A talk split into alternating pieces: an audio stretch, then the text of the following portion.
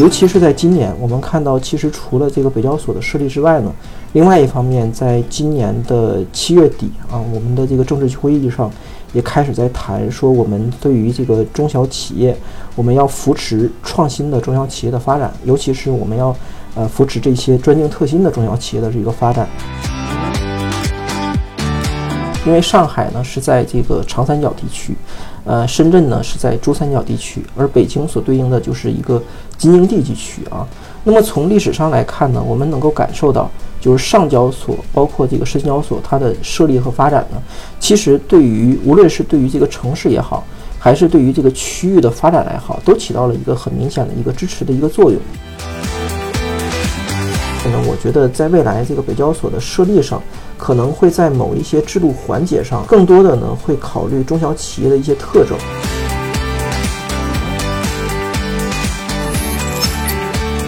大家好，欢迎大家收听中金研究院的播客节目，我是中金研究院玄多。大家好，我是左璇璇。呃，今天来参加我们播客节目的呢，是我们中金研究部策略分析师李求索索哥，请他为我们打招呼。嗨，大家好。嗯，今天请索哥来呢，其实是要聊一个三十年一遇的一个大话题哈，因为我相信大家也都关注到了，就是北京呢，我们要成立一个北京证券交易所，这是继一九九零年沪深交易所成立之后呢，大陆的资本市场又一次迎来一个全国性的证券交易所。那么这个的意义呢，到底有多么重大？它到底会带来什么样的影响？关于这些问题，我们今天向索哥来求教一下。那么我们今天的讨论会呢，我们先分成两个部分吧。第一部分，我们先请索哥给我们介绍一下这个。北交所的情况，然后也给我们解释一些相关的关键概念。因为我们大家可能都只知道这个新闻，就是北交所要开了，但是具体北交所是干嘛的，有哪些公司，我们可以做什么，可能大家也不是非常的熟悉。然后针对一些并不太熟悉资本市场的听众呢，我们也可以就给大家一些背景参考，然后对北交所有个基本的介绍。完了，第二部分呢，我们就请李秋索老师给我们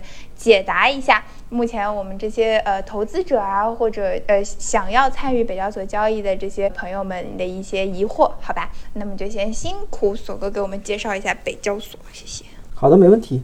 那么我们从哪个方面开始呢？我觉得我们可以先介绍一下北交所的一个背景和成立的意义。是这样啊，你看当时在九月初，习主席设立北交所的时候呢，他当时的原话是：我们会继续的支持中小企业的创新发展啊。深化新三板改革，设立北京证券交易所。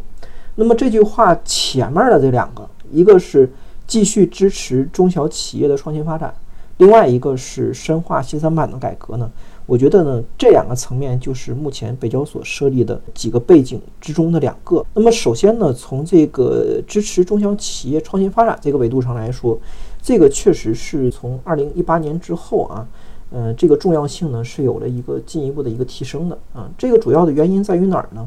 你像我们当时在二零一八年的时候，尤其是在二零一八年十月、十一月份啊，那个时候，呃，习主席一方面在首届进博会提出设立科创板，另外一方面呢，二零一八年十月份的时候，你像工信部开始提出要培育一批专精特新的中小企业，当时面临的一个大的背景就是我们正在处在一个。呃，全球百年未有之大变局的这样的一个背景之下啊，所以在这种背景之下呢，我们在此前的时候所面临的一个全球一体化的这样一个过程，也就是以效率优先为主的这样的一个背景呢，在二零一八年之后。开始呢，要以这个安全性、稳定性为这个首要目标，然后在这个背景之下呢，再去追求效率的公平。所以在这个维度上来说的话，可以说，在一八年之后呢，我们对于某一些科技创新领域，尤其是对于一些中国之前所没有的一些卡脖子技术的一些关键领域，我们在一些这个科技创新，在一些产业自主上，我们这个需求呢，是有了一个挺明显的一个提升的啊，这是第一个维度。那么第二个维度呢，就是从这个中小企业的发展情况来说，这个可以说也是我们国家在最近这几年一个比较明显的一个战略的一个方向。尤其是在今年，我们看到，其实除了这个北交所的设立之外呢，另外一方面，在今年的七月底啊，我们的这个政治局会议上也开始在谈说，我们对于这个中小企业，我们要扶持创新的中小企业的发展，尤其是我们要。呃扶持这些专精特新的中小企业的这个发展。所以从这些层面上来讲的话呢，我们觉得在目前这个时点上，去支持中小企业的创新发展呢，这个是属于北交所设立的它的第一个大的背景。因为我们现在所能够看到的，你像北交所所平移的精选层的各种功能，从最开始的上市维度上来说，它对应的上市的这个标准呢，相对来说就是，呃，是目前这个在所有的上市规度公司的维度上更低一层的。就我们现在的，你像那个。科创板和创业板可以说从预计的市值上呢，最低的那个预计市值的档位大概是五十亿元啊。但是对于这个对于这个北交所来说，目前我们预计的这个市值的一个档位呢，是从两亿元到十亿元这样的一个水平。所以基本上应对的呢都是中国的中小企业的这样一个维度啊，这是第一个大的背景。那么第二个大的背景呢，就是应对咱们现在的一个新三板的改革啊。新三板改革呢，从二零一三年到至现在。我们可以说前前后后已经是经历了差不多四轮的这个新三板改革啊。从二零一三年开始，我们建立了一个全国性的这样的一个呃证券交易场所，对吧？在一三年的时候呢，大家对于这个新三板的设立也给予了一个很高的一个关注度。然后在一四年、一五年的时候呢，我们看到啊，新三板在那个时候差不多已经是挂牌了有接近一万家公司，所以我们在二零一六年的时候，在这个基础之上呢，是进一步的分层啊，由原来的一个大层呢，变成了基础层和创新层，对吧？然后在这个过了差不多三年的时间，我们在二零一九年的时候，对于新三板市场又进行了进一个分层。我们现在所谓的这个精选层，最开始就是从二零一九年的时候开始提出设立的，二零二零年的这个七月份正式的开层。那么到现在呢，是属于第四个环节，就我们的这个北交所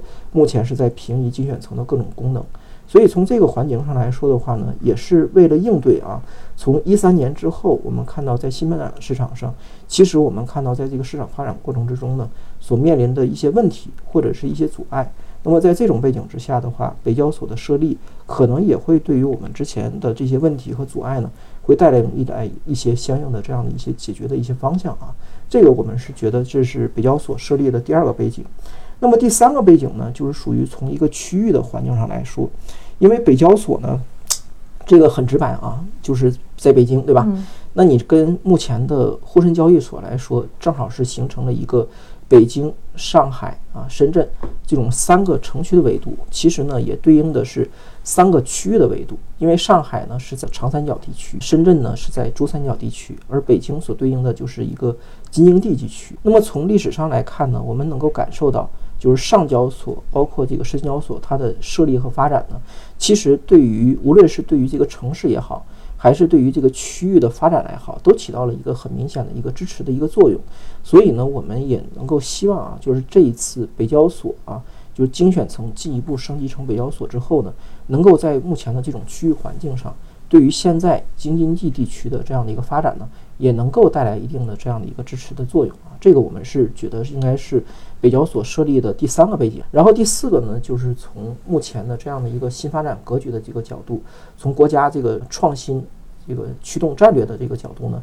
我们认为目前在现在的这样的一个长期的一个战略格局的一个背景之下呢，设立北交所也是从现在我们去以资本市场的这种环境来支持国家实体经济发展的这样的一个角度的一个考量，这个是我们认为在目前来看北交所设立的四大意义。好的。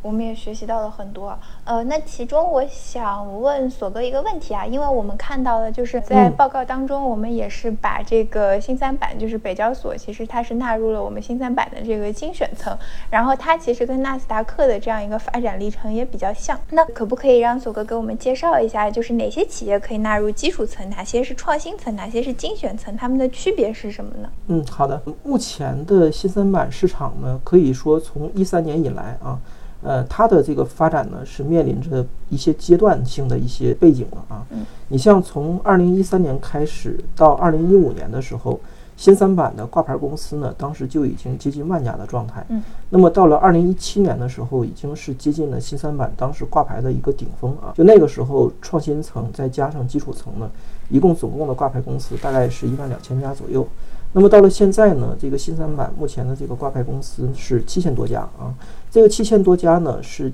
是分别分布在目前的这个基础层、创新层和精选层，也就是我们未来会看到北交所平移的这个精选层的这个层面上啊。那么这里面涉涉及到的这个公司的数量呢是不太一样的，而且这个区别非常的大。嗯，你像这个基础层呢，这个应该是目前属于挂牌公司数量最多的一个领域啊，就是它在目前的七千多家挂牌公司里面。基础层这一块就有接近差不多六千家，然后呢，有大概一千二百五十家是在目前的创新层，现在的这个精选层呢是呃有六十六家公司，而且有八家公司呢是正在挂牌，就加一起的话呢，大概是七十多家公司。目前呢，因为现在这个北交所还还没有正式胜利，所以现在我们看到的这几个层的这些公司呢，我们管它都不叫上市公司啊，都是挂牌公司。等未来北交所设立之后，在精选层这一块儿，呃，它的这个呃就会由之前的这种挂牌的这个概念，转为一个上市的一个概念。那么这些层面上，它会跟纳斯达克有一点类似，但是与此同时呢，也有一些区别。因为纳斯达克我们知道它也是一个三层架构，对吧？它的底层是这个纳斯达克资本市场啊，中间那个层呢是纳斯达克全球市场，最顶层是它的这个全球精选市场。也是这样的一个三层架构，但是对于纳斯达克来说，这三个层呢，基本上都是上市公司啊，全部都是上市公司。而对于我们现在，即使是这个北交所设立之后呢，目前我们现在的这个新三板，也只有北交所这一块是属于上市公司。目前的创新层和现在的这个基础层呢，我们现在都还叫挂牌公司。这个挂牌公司呢，有一点会类似于像美国的那种 OTC 市场啊，就是美国它自己本身也有一些挂牌企业，但是有很多都是在那些 Pink Sheet 这个粉红单市场这一块，所以在这两个层面上其实有一定的类似之处。就比如说这种三层架构，但是呢也有一些区别，就体现在挂牌和上市这两个维度上。哦，好的，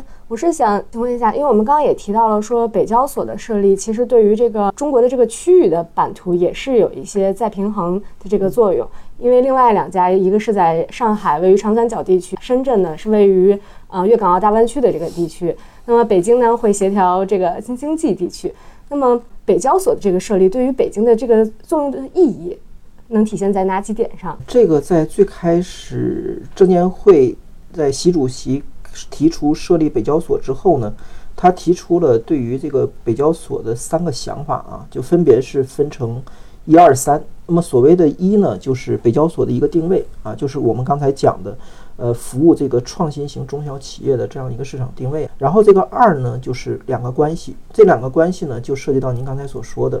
一个是北京的这个证券交易所，它会跟目前的沪深交易所以及呢区域股权市场呢，这里面会有一个错位发展和互联互通的这样的一个关系。就是从目前的这种市场环境之下呢，北交所还是处在我们呃多层次市场环境中间的这样的一个维度，所以它，它呢跟目前的上交所和深交所来说的话呢，还是有一些区别的啊。现在的上交所和深交所，你看这个上交所它是分成两个板块，一个是上沪市的主板，然后另外一个呢是这个科创板啊，然后呢深交所也是两块，就是深市的主板和这个创业板。但对于目前的北交所来说，现在就是这样的一个板块，就是精选北交所平移的这个精选层的这个这个这个维度啊。所以从目前的这个层面上来说呢，呃，一方面呢，在这个板块的差异上啊，这一块是有一些区别的；另外一方面呢，我觉得在未来这个北交所的设立上，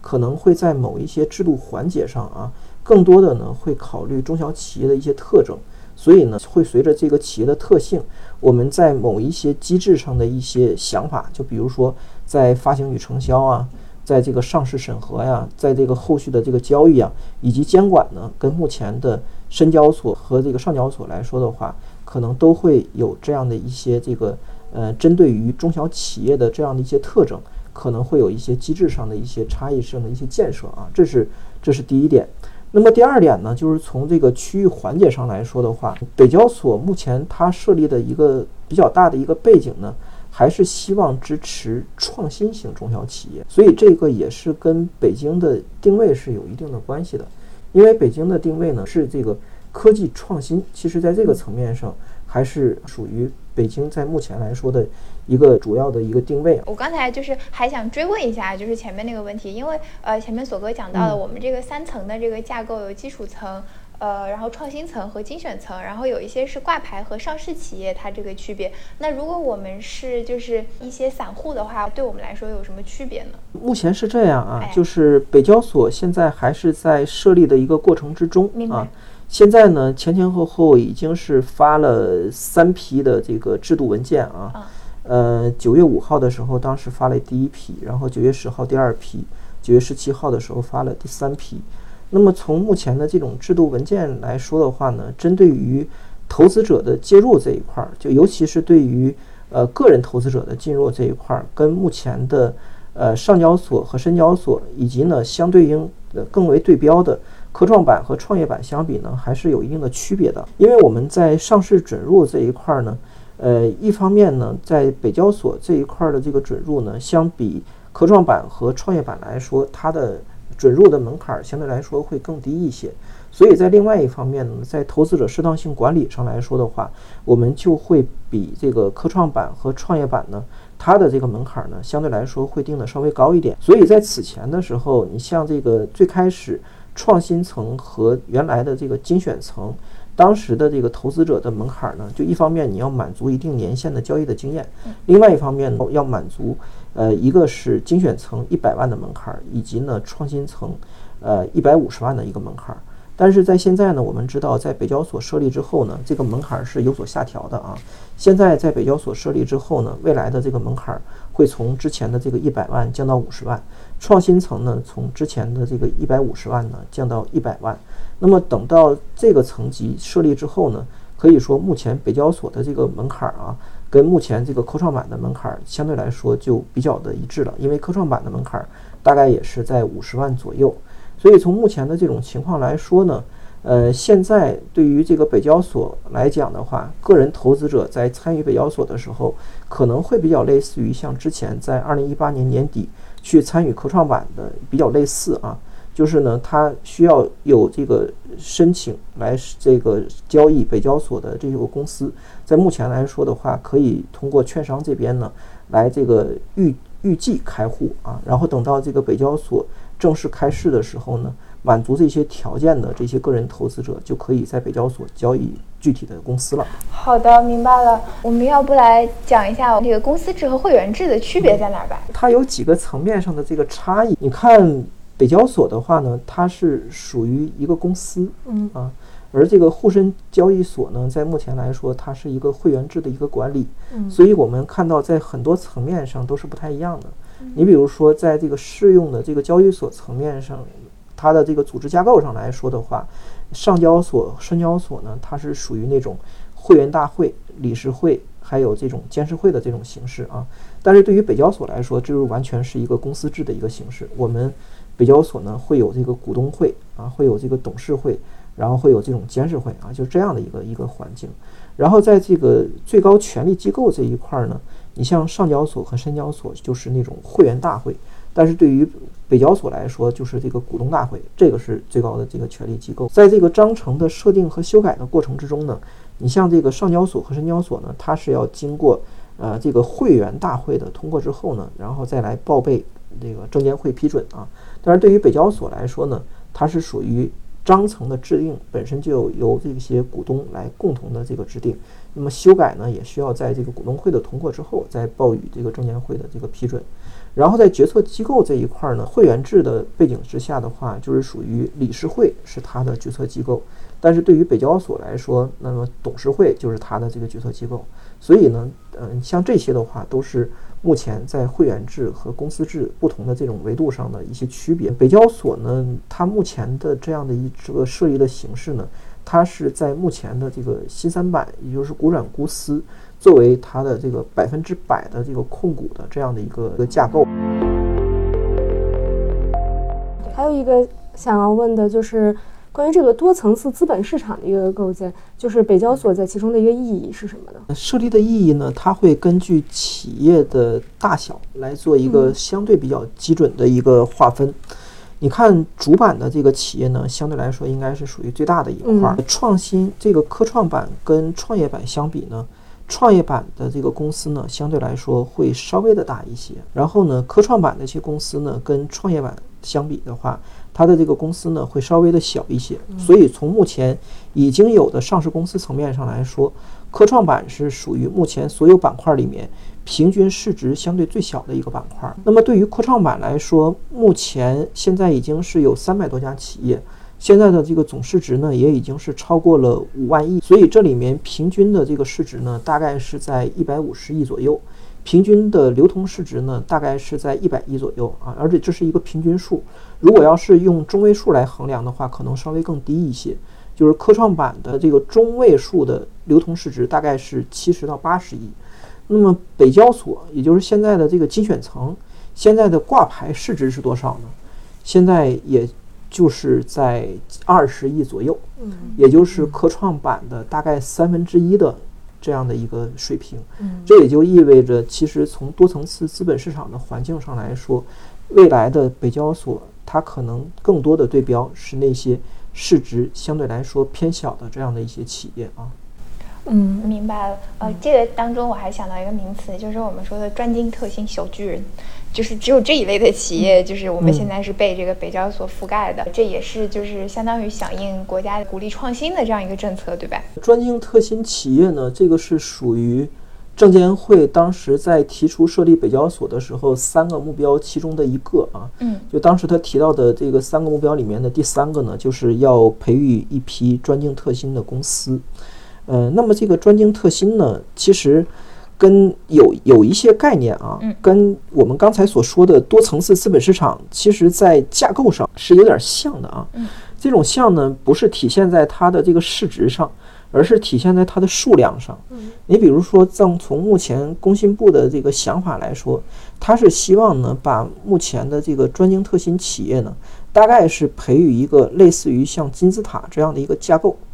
它的底层是目前的千万级的中国的中小企业，然后在这个基础之上呢，有一些创新性的企业。按照目前工信部的想法呢，是希望在“十四五”期间要培育出百万级的这样的这个创新型中小企业啊。然后在这个基础之上呢，再进行大概一个十选一的一个过程，要培育出十万级的叫做省级专精特新。中小企业，然后在这个基础之上呢，再进行一个十选一，就是要培育计划培育出万级的叫做专精特新小巨人企业。虽然这个后面就加了三个字“小巨人”，但是呢，对应着很多的工信部的一些具体的标准。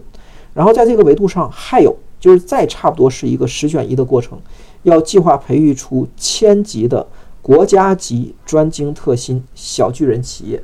所以你从这个维度上来说，这也差不多是一个金字塔形的是一个形式。我们问一些可能具体的上市的问题吧，嗯就是北交所上市的条件具体是哪些呢？现在已经披露了吗？和就是科创板、创业板的差距主要体现在哪些点上呢？目前北交所的这个上市的条件呢，基本上是在平移目前的这个精选层之前的一些标准，所以。在此前的时候，其实精选层的那些上市的标准，基本上也就是未来这个北交所的这个选择的一个考量。这里面主要是涉及到两块儿，一块儿呢是针对于目前的这些创新层的这个公司，在进入呃之前的精选层，也就是在进入现在的这个北交所的时候呢，它需要满足这个北交所或者是之前的这个精选层。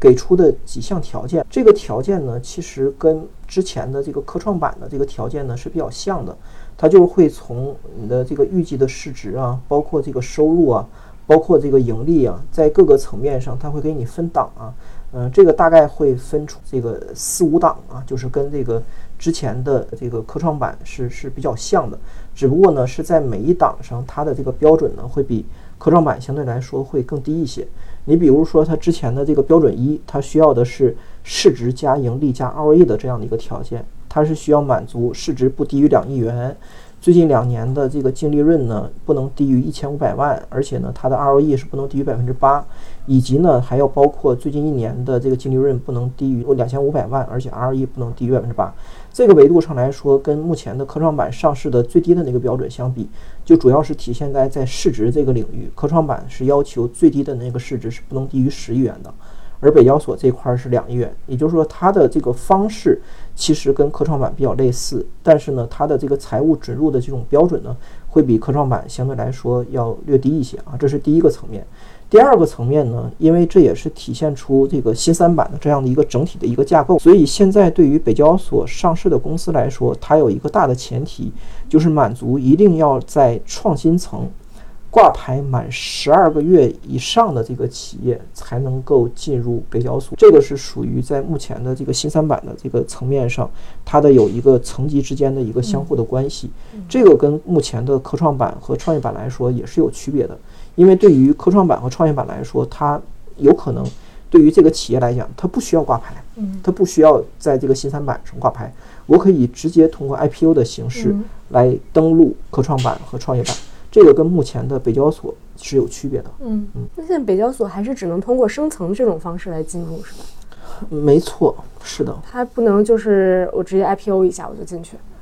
它得挂牌转上市。它的它的一个大的前提是，还是需要在精选层挂牌满十二个月之后，这个才能够申请去在北交所上市。那它这个和之前精选层就只是给它改成从挂牌公司变成上市公司这样的一个变化。它有啥？目前的这种改变呢，在企业的财务准入这一块儿，可以说跟之前的精选层相比的话，是没有什么太大的变化的。目前北交所可以说跟精选层最大的区别呢，在于两个层面，一个层面就是定位的问题。啊，因为新三板之前的时候是交易场所，不是交易所，它是挂牌公司，不是上市公司。所以在北交所设立之后呢，这一块儿就有了一个本质上的一个改变啊，这是第一个。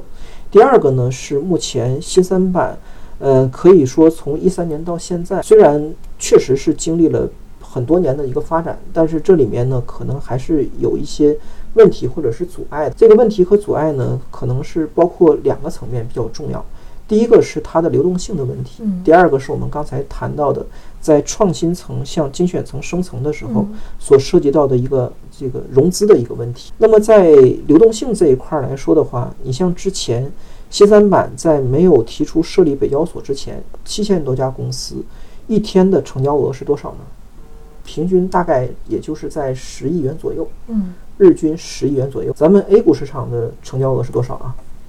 最近这两个月，每日均成交额是一万亿啊，这个中间是相差了一千倍啊。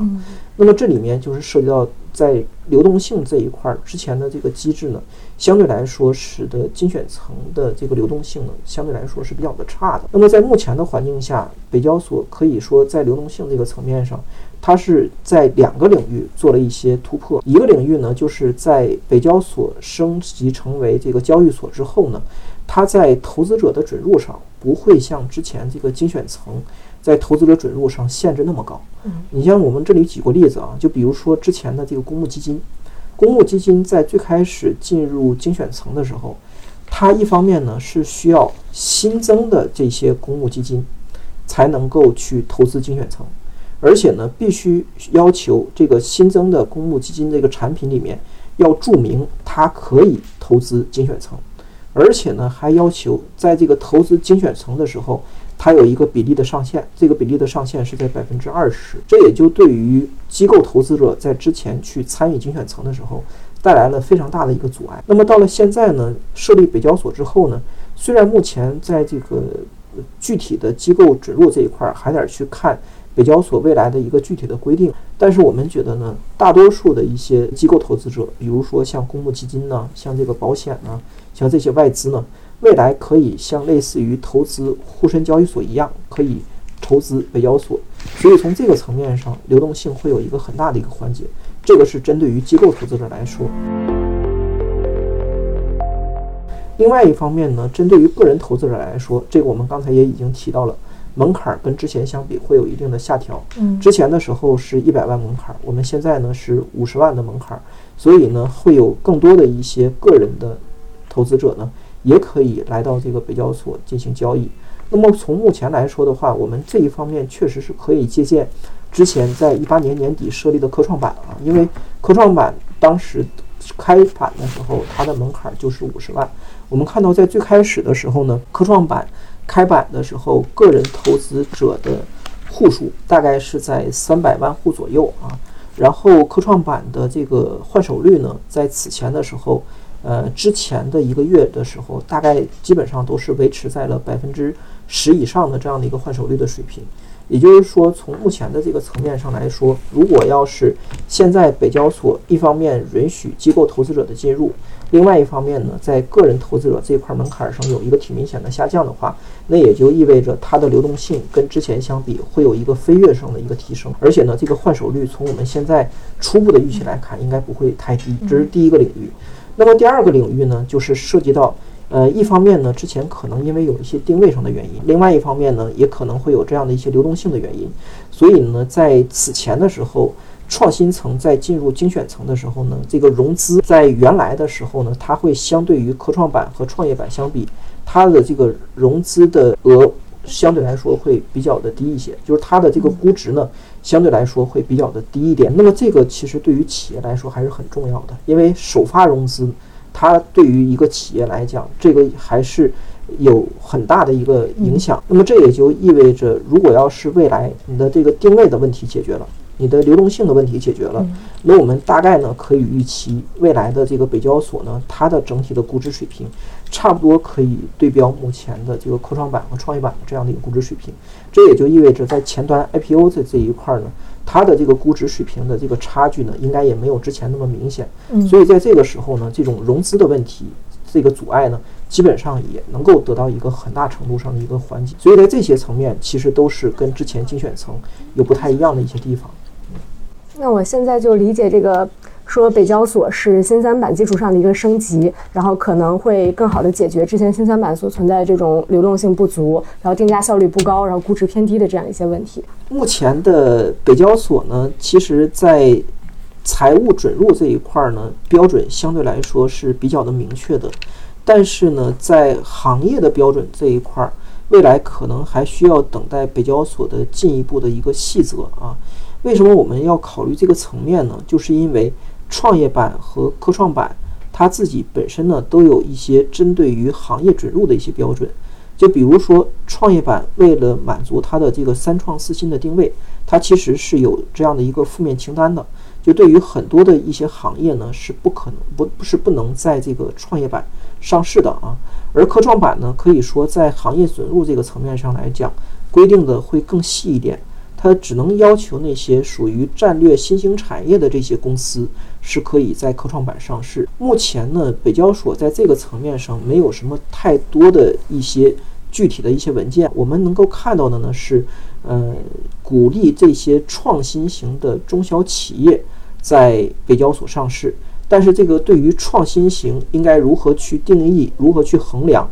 这个有可能还需要等待。北交所未来的进一步的一些细则的规定。那我们现在北交所的一个细则各方面的一个进展是个什么情况呢？然后大概什么时候会我们可以正式见到它出台？目前来说，四大体系的这几个领域的制度，第一个是发行上市审核，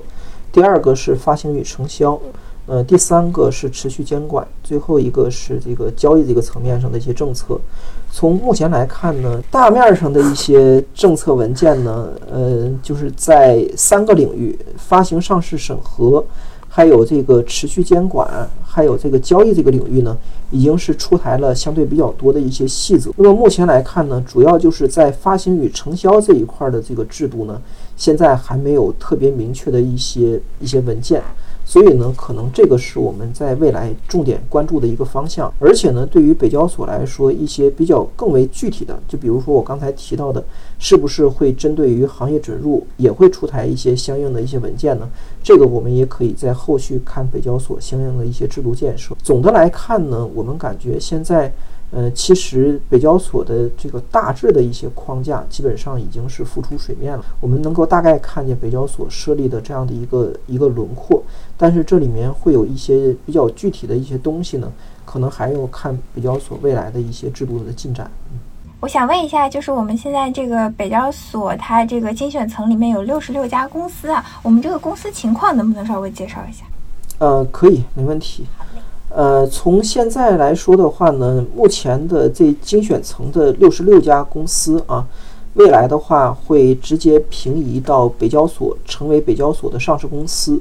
而且呢，除了这六十六家公司之外呢，现在在精选层正在上的还有。八家公司，所以加在一起来一共是七十多家企业。这七十多家企业在未来的时候都可以直接成为北交所的这个上市公司。在目前来看的话，主要是，呃，这七十多家公司，我们也是在之前的时候看了一下它的一个基本的情况，呃，包括它的这个 ROE 的情况、营收的情况。呃，利润的情况、资本开支的情况啊，就这些。那么从目前的这些这七十多家公司的整体的情况来看的话呢，嗯，相对来说的企业的整体的质量呢，